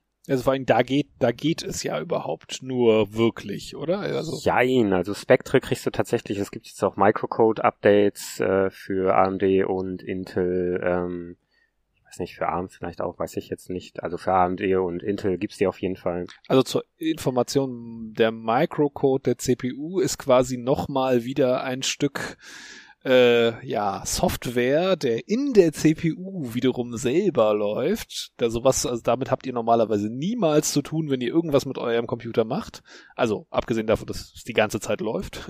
Aber ihr, ihr installiert da nie was neu oder so, wenn ihr nicht gerade aktiv solche Updates einspielt. Und ähm, die übersetzen quasi nochmal so die Instruktionen des Betriebssystems in die richtigen Transistor hier, Transistor da des CPUs. Und da gibt es jetzt auch Updates von den Chip-Herstellern. Genau. Und du kannst also, du kannst es deswegen auch deswegen umgehen, sage ich mal, weil also das ist halt, es ist ein wenig komplex, wenn wir jetzt auch über Spektren noch weiter versuchen, über die Mitigation zu reden. Deswegen würde ich jetzt erstmal vorschlagen, wir reden jetzt ganz kurz noch über Meltdown okay. und die Mitigation, weil das einfacher verständlich ist. Und dann könnten wir vielleicht nochmal zu dem Microcode-Update und ein paar Mitigationsstrategien, die zum Beispiel auch in äh, vorgeschlagen wurden oder auch in dem Intel-Paper, was Intel selber äh, dann ähm, als aktuelle Analyse von ihrer Seite aus released hat, ähm, zu finden ist, äh, ja, ein bisschen drauf eingehen, aber nochmal, wie gesagt, zurück zu Meltdown. Äh, das war nochmal, um das kurz zu erwähnen, das Problem, dass du Out-of-Order-Execution hast, ähm, wo du dann Kernel-RAM lesen kannst äh, und eigentlich das Problem ist, dass du normalen Page Fault, also ein Page Violation hast und auf Kernel, also auf privilegierten RAM aus User Space zugreifst, wo du eigentlich hättest gar nicht zugreifen dürfen. Und ähm, diese Information gerät halt in deinen Cache und kann über einen Seitenkanal geleakt werden. Äh, das Ganze ist also ist halt ein wenig in Ringe geteilt ähm, und daher also die Rechte quasi genau also ob du jetzt User Space bist oder Kernel Space ähm, das sind sogenannte so Ringe Ring 0 ist der genau. Kernel ja genau ne? genau, genau, ja. genau. alles und dann tiefer. Ring 1 ist quasi der nächste Space also der mit noch weniger Rechten Genau, richtig. Und es gibt dann auch noch Ring minus eins, Ring minus zwei und sowas. Da hatten wir ja mit Holger drüber gesprochen, über diesen netten Chip auf dem Chip. Der ja. Chip, Chip, Chip. Kön ja. Können wir den nicht einfach patchen, um zu verhindern, dass, der große, dass, dass der große Chip irgendwie kaputt ist? Ja. okay, äh, also die jetzige Lösung findet aber im Ring 0 statt, nämlich im Kernel. Genau. Also nämlich, sprich, das ist das, was du jetzt jobmäßig machen musstest. Du musst, ihr musstet da bei Arch Linux euren Arch Linux Kernel irgendwie die Kernel Updates, die vom Linux Kernel Entwicklern kamen, einbauen und dafür sorgen, dass diese Änderungen, diese Fixes da eingespielt werden. Genau, also ähm, für die aktuellste äh, Version, die wir halt ausrollen, äh, wäre der Fix halt in der 4.14.11. äh, verfügbar. Es ist inzwischen auch gebackported, also tatsächlich äh, upstream, nicht nur downstream von den Distros. Kann ich jetzt leider nicht genau sagen, in welcher Dreier-Version das ist. Also mit aber steht auch für ältere Genau, äh, Kernel-Versionen zur steht Verfügung, jetzt- nicht nur für den heißesten, neuesten Scheiß-Kernel. Exakt. Also bei der 4.9 ist es noch die 4.9.74 und darunter kann ich es jetzt leider nicht genau sagen, weil ich mich darunter einfach nicht so genau weiter damit befasse. Hm. Da hört so für mich quasi Du bist die... nur bei der blutenden Kante. Genau. Okay. Ja, Da müssen wir dann einen Debian-Spezialisten fragen für die, genau. für die Old Stable-Sachen. Genau, genau. Jedenfalls ähm, basiert das Problem ja darauf, dass wir diesen Speicher haben, wo eigentlich verhindert werden sollte, dass der Zugriff passiert. Ähm, es ist jetzt halt, also er ist halt, halt diese Page ist gemappt, äh, wenn die C CPU dein, dein Code ausführt und es sind einfach nur diese Privilegien, die definieren, ob du, ob das User Space Programm jetzt darauf zugreifen darf oder nicht. Die Mitigation ähm, ist die Kernel Page Table Isolation (KPTY) Mhm. ähm, und die isoliert das Ganze jetzt auf Kernel-Ebene, nämlich wenn das User Space Programm dran ist, also gescheduled wird, äh, wird der Bereich, der, der Ring Null Bereich, der, der Kernel Bereich, der nicht gebraucht wird für das User Space Programm, vollständig unmappt. Okay, wir müssen, glaube ich, nochmal erklären, was mapped unmapped heißt. Dazu müssen wir also einmal erklären, physikalische Speicheradressen, also sprich wirklich die Adresse von dem kleinen Stückchen Speicher in deinem RAM-Riegel, wird, die werden die immer quasi in einer Übersetzungstabelle übersetzt auf so virtuelle Adressen, Genau. damit nämlich nicht äh, quasi jedes Programm die alle quasi genau weiß, an der Adresse da im Speicher steht immer das vom Kernel und da muss ich ja nur reinschreiben, rauslesen. Deswegen, Unter anderem Unter bietet anderem es auch deswegen. Sicherheit, ja, Ja, aber genau. und hat noch andere hat ein paar andere- tolle Features. genau, ja. Ähm, aber also im Wesentlichen wird, wird deswegen immer quasi von diesen virtuellen Adressen übersetzt, also die physikalischen auf virtuelle übersetzt. Und was, und also, und vorher, vor dieser ähm, Mitigation, also vor diesem Beheben des Problems, war es halt so, dass noch Speicher zugreifbar war, Genau, aber die CPU hätte eigentlich ihren Job machen müssen und den Zugriff darauf verweigern und über bereits spekulativ oder out of order ausgeführte Instruktionen über den Seitenkanal nicht hätte aus diesem Bereich leaken dürfen. Okay, also mein mein mein Programm, das mit Benutzerrechten läuft und nicht mit Kernelrechten, das ist bekommt von äh, quasi der CPU ist jetzt dabei dran, dieses Programm auszuführen, mein Benutzerprogramm und es ist, sind quasi jetzt noch Speicheradressen in der Übersetzungstabelle, die auch auf Kernel-Speicher zeigen. Und deswegen kann ich da noch, könnte ich da noch versuchen, drauf zuzugreifen. Aber wenn, und was jetzt dieser Fix macht, ist, er sorgt hat dafür, dass in dieser Übersetzung überhaupt keine Adressen mehr drin sind, die auf den Kernel zeigen, außer die, die mein Programm wirklich braucht, um zu Mhm. funktionieren. Genau, zum Beispiel um weiterhin bestimmte, Also genau die Sys-Calls, die ich halt gerade vom, genau. von meinem Kernel haben wollte für mein Programm. genau, genau, genau, die musst du ja weiterhin ausführen. Okay. Ähm, und, genau. und, und dieses immer, diese Übersetzungstabelle anpassen hin und her, weil das muss ja hinterher, wenn dann wieder der Kernel dran ist, müssen die ja wieder reingeschrieben werden und beim nächsten Programm wieder andere rausgenommen werden und immer hin und her. Genau, genau. und das genau, kostet jetzt halt Zeit. Genau. Und das heißt, wir, und ja, also im Prinzip, äh, deswegen verlieren unsere CPUs mit diesem Update jetzt in Anführungsstrichen Performance, also Richtig. eigentlich das Betriebssystem wird langsamer, weil es nämlich Arbeit mach, äh, investieren muss, um Die es eigentlich hätte nicht machen sollen den müssen. kaputten CPU auszutricksen, damit er nicht mehr so kaputt ist. Genau, weil dann kann kein Zugriff mehr passieren. Ähm, Ja. Das mitigiert dieses Problem. Ja. Genau, ich sage mal vorsichtig, Kernel-Entwickler waren not so amused. Ja. Ja, wenn man den Dreck von anderen Leuten aufräumen muss, ist das immer doof. Das kennt man in Hackerspaces. War es Ja. nicht hier Torvalds, der auch gefragt hat, when will Intel stop selling shit? Ja. ja. Ja, aber ich meine, mal im Ernst, haben die, also ich meine, wir hatten das ja früher wirklich, das, das war doch irgendwann zu Pentium 1 Zeiten, dass da wirklich ein Hardware-Bug im Pentium war und der dann kaputt war in gewisser Weise und man bestimmte Sachen damit nicht mehr machen konnte. Und haben die nicht daraufhin dann irgendwie diese bessere Updatebarkeit durch Microcode überhaupt eingeführt? Also so Ja, ist ja, das nicht ein klassisches Problem, was man auch mit Microcode beheben können müsste? Du kannst nicht alle Probleme mit Microcode beheben, also die Stellen, die Punkte, die du halt echt in Chip gegossen hast, also praktisch auf das Silizium geätzt hast, die kannst du halt nicht patchen. Nee, das ist klar. Die, die Sachen, die du halt praktisch noch so halbwegs in Software hast, ja, die kannst du patchen, aber ähm, du one does not simply patch the CPU. Äh, du brauchst halt für jede spezifische CPU die spezifischen Microcode-Updates, die Patches, die müssen halt getestet, durch die QA durchlaufen und es muss halt der entsprechende Patch veröffentlicht werden, der muss dann auch zum Mainboard passen äh, eventuell, weil das praktisch ja dann das Flashen des Microcodes übernimmt. Und ähm, der Bug besteht seit den 90er Jahren. Und da wir nicht in Utopia leben, sondern Ah. in einer äh, quasi kapitalistischen Realität, wird das niemand bezahlen und es wird nicht stattfinden. Wobei man jetzt auch anmerken muss, also neuerdings, äh, oder nicht neuerdings ist schon ein bisschen, also man kann Microcode ja auch dynamisch zur Laufzeit jedes Mal nachladen. Ich Das heißt, hab Angst. deswegen, d- das sind ja diese schönen Firmware-Packages, die du installierst Ja. in den verschiedenen Distros. Okay. Ja.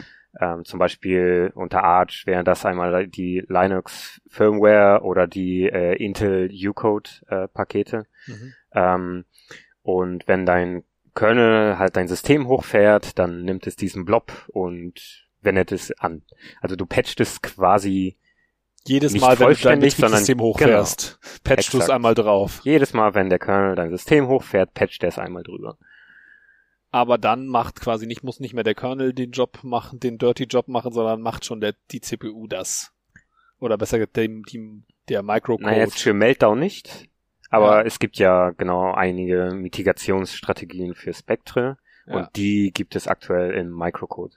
okay. Aber generell ja, du kannst halt genau den Microcode anpassen, erweitern oder wie auch immer und der Kernel lädt es dann einfach dynamisch nach. Das heißt, du musst es nicht einfach immer richtig flashen, nenne ich das jetzt mal. hm.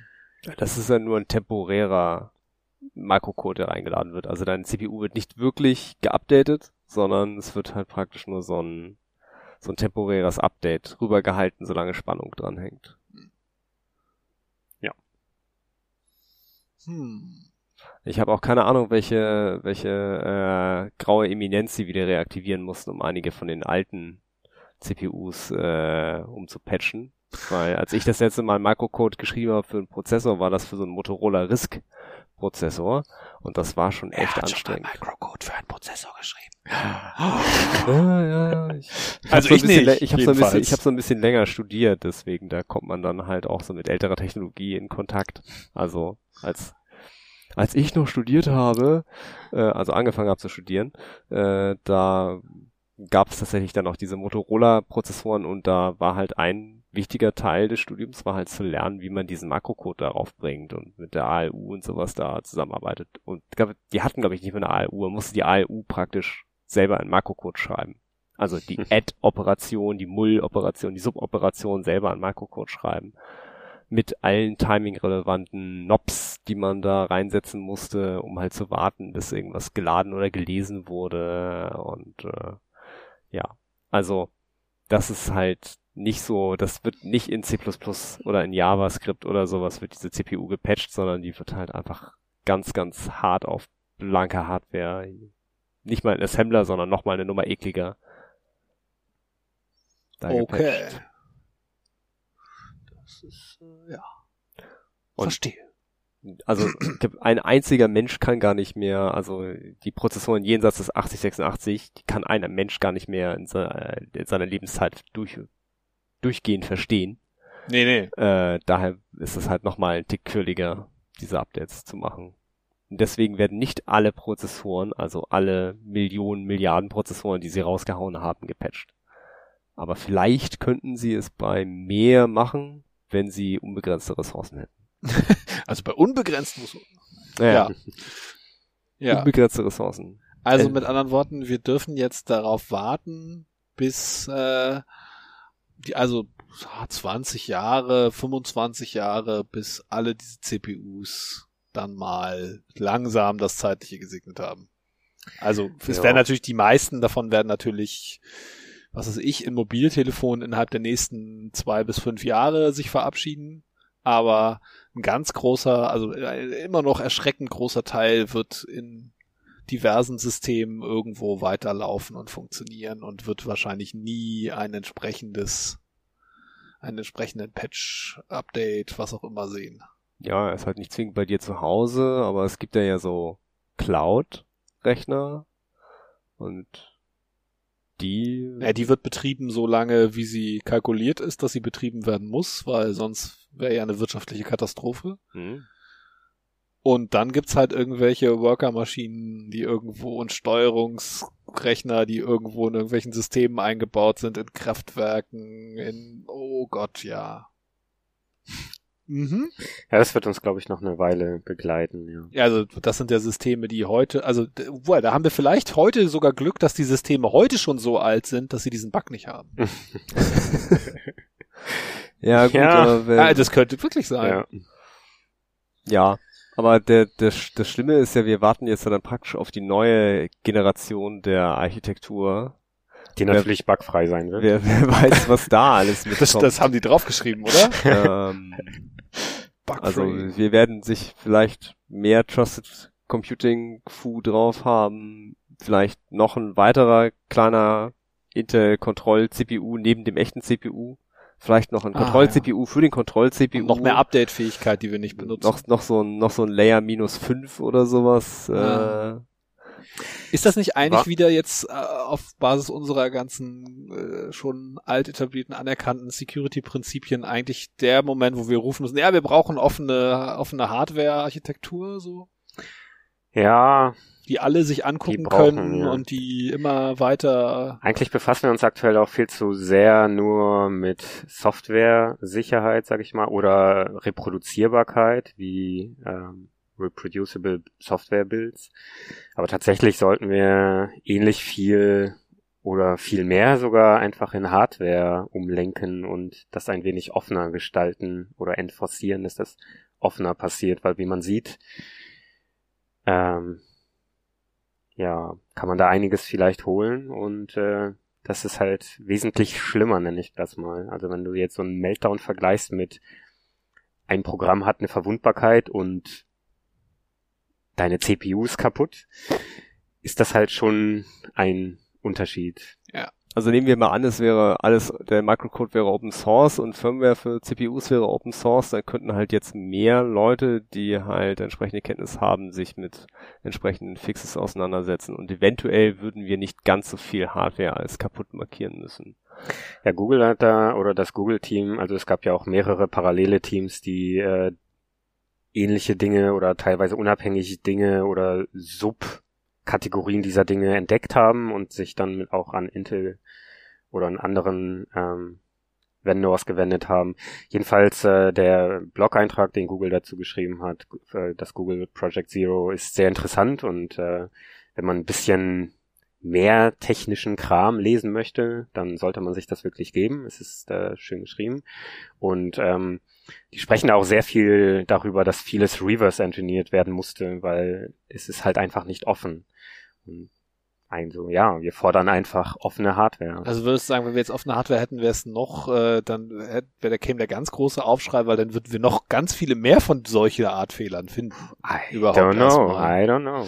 Ja. es ist interessant, also eigentlich ist es schon bemerkenswert, dass das Ganze so lange gedauert hat, weil ähm, dass diese CPU-Caches möglicherweise, wenn auch ganz nett, aber nicht die beste Idee in Kontext von Security zu betrachten sind, steht ja nicht erst seit gestern fest.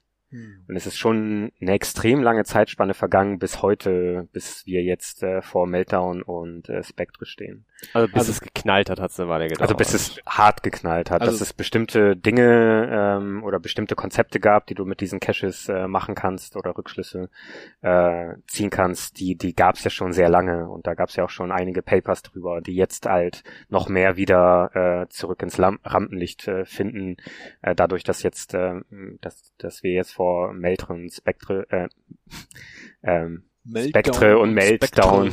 Ihr merkt, es wird spät. genau. Ähm, ja. Also Ich glaube, das Problem bei offener Hardware ist halt, dass wir halt nicht hier im Club einen Chip ätzen können. Wir können halt eine Platine inzwischen ätzen, das kriegen wir hin. Wir können eine Platine belichten und wir können auch ziemlich, also die Fertigungstechniken, die man halt sozusagen in dem Hackerspace hinkriegt, sind schon besser geworden. Aber so ein Chip ist halt nochmal infinitesimal kleiner als eine Platine. Und äh, solange wir halt nicht Chips äh, in einem Hackerspace herstellen können, haben wir, glaube ich, ein Problem, weil dann können halt die Hersteller immer noch sagen, so, ja, hier, das, das ist das, was drauf ist. Aber wie offen das dann wirklich ist, wissen wir nicht. Also wir bräuchten halt einen Hersteller, der tatsächlich äh, GPL-Chips herstellt. Ja. Ja gut, aber also wir könnten ja wahrscheinlich zu einem zu einer Chip-Schmiede irgendwo in China gehen und sagen, mach uns mal einen großen Satz von diesem Ding hier, was wir hier entworfen haben.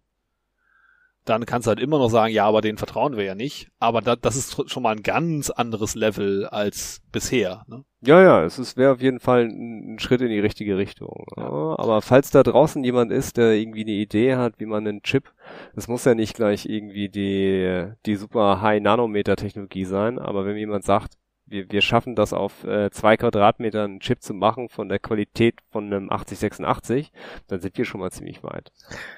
Ich glaube, es gibt da auch so Projekte an, äh, wo ist das? Ich glaube, am MIT gibt es regelmäßig so einen Kurs, wo die wirklich so Ground-up Computer bauen. So auf Transistorebene und so. Genau, und äh, so halt so ein Silizium-Wafer zu, äh, zu ätzen ist, glaube ich, nicht so das Problem, sondern das Belichten ist das Problem und die diese Reinheit, die man halt haben muss in der Luft.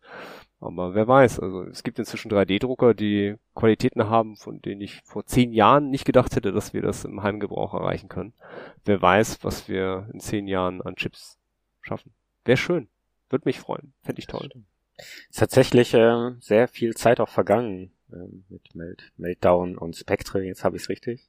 äh, da konnten wir jetzt, also wir hatten vielleicht auch überlegt, das müssen wir dann jetzt in eine nächste Folge verschieben. Ja, es war eigentlich schon jetzt schon schon seit einer Weile klar, dass das jetzt erstmal das unser Thema hier sein dürfte und Ja, aber es ist mal ein aktuelles Thema und äh, ich Ja. hoffe, wir konnten euch Zuhörer hinreichend verwirren. äh, ver- verwirren, informieren. Ihr wisst jetzt ein bisschen mehr als in der Süddeutschen Zeitung stand. Vielleicht äh, ungefähr schade. Wir haben es zeitlich leider nicht mehr noch geschafft, die völlige Verwirrung mit der Variante 2, mit der Branch Target Injection äh, aufrechtzuerhalten, aber vielleicht können wir da später nochmal irgendwann drauf eingehen. Ja, vielleicht so als Intro für die nächste Folge oder so. Ja, wir brauchen auch einfach mehr Recording Time, ist viel mehr. ja, wir müssen einfach mal, müssen einfach eher anfangen. Aber das war ja heute, äh, war ja ganz okay so. Ja. Ja. Und Wollen wir- also überhaupt erstmal wieder Einstand. Und ich hoffe, dass wir dann in zwei Wochen auch die nächste Folge schaffen aufzunehmen. Ich denke mal. Also, ja, das wird jetzt wieder regelmäßiger erscheinen. Ja, wir geben uns Mühe, das äh, regelmäßig zu machen. Jetzt im neuen Jahr als Vorsatz. Ja, sonst würde ich sagen, schließen wir das Thema hier erstmal mit. Oder noch Alle irgendwelche zufrieden? Anmerkungen, Einwände? Nö. Es ist kaputt. Es ist alles kaputt. Es ist tatsächlich der Super-GAU, den, den alle sagen. Es ist tatsächlich Vielleicht doch was mit Holz machen. Oder mit Orchideen. ja, Gärtnern oder sowas hat vielleicht was. Aber das mit den Orchideen habe ich schon studiert. Na egal. ja. Okay. Vielleicht doch wieder einfach mit alter Hardware arbeiten. So AT-Mega-Prozessoren sind, sind voll gut. Hm. Da kann man vielleicht, ja, da kann man glaube ich sogar so einen Webserver drauf laufen lassen, im Notfall. Na dann. Die sind nicht verwundbar, die haben keine Branch Prediction. Bestimmt auch keine anderen Probleme. Okay. Also, Dann äh, einen schönen Abend und ich danke meinen Mitpodcastern. wir danken dir auch. Genau, vielen Dank an euch beide und Dann äh, bis dann zum verabschieden wir uns von unseren Zuhörern. Bis zum nächsten Mal. Ciao, ciao. ciao. ciao.